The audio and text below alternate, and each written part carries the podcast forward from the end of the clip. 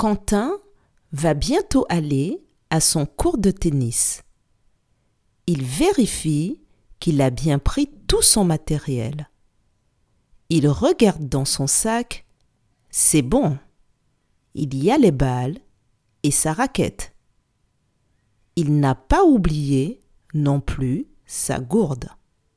Car, comme l'a dit Anthony, son entraîneur, quand on fait du sport, il ne faut jamais oublier de boire de l'eau. Question. Quel sport va faire Quentin? Je répète. Quel sport va faire Quentin?